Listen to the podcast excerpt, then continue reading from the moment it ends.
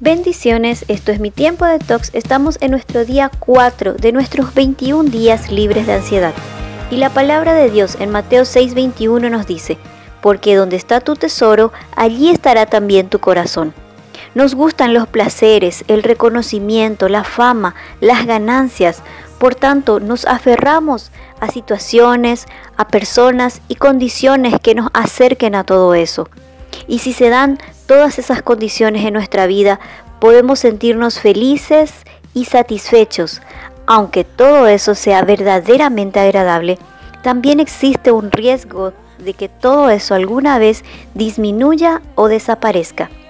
Si te aferras al placer de recibir reconocimiento o ganar mucho dinero cuando lleguen las críticas, pasas desapercibido o dejas de ganar mucho dinero, puede que pases una terrible ansiedad y frustración porque cuanto más valor le damos al reconocimiento, la fama y las ganancias, más ansiedad siento cuando presiento su final. Quisiera preguntarte, ¿dónde está realmente tu corazón? Pues donde tengas tus riquezas, allí estará también tu corazón. Este es un punto crucial que te permite redefinir tus prioridades lo que más valoras en tu vida, aferrándote a ello como si pudieras conservarlo para siempre, es lo que más puede condicionar tu felicidad y tu bienestar.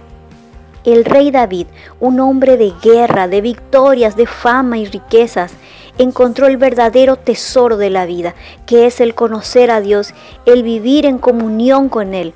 El rey David no atribuyó su confianza a sus riquezas, a sus hombres de guerra, a su experiencia o a su poder.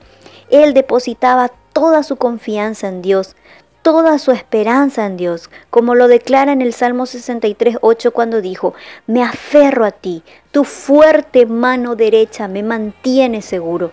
Debemos aprender a ser agradecidos cada día, en lugar de postergar satisfacción a un futuro lejano con grandes proyectos de felicidad que nunca llegan.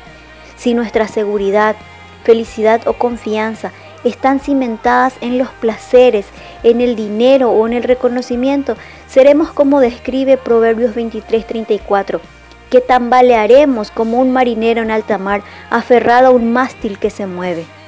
Analiza y responde. ¿Tu vida está desbordada de cargas laborales extremas? ¿A quién atribuyes tu felicidad y tu seguridad? Trabajan tus pensamientos. Puedes pensar en un versículo grandioso e imaginar cómo aplicarlo a tu vida. Deposita toda tu confianza en Dios. Haz tesoros en los cielos. Hacer tesoros en los cielos es ayudar a los demás, es ser la imagen de Cristo en esta tierra. Y recuerda la palabra de Dios en Filipenses 2.16, aférrate a la palabra de vida.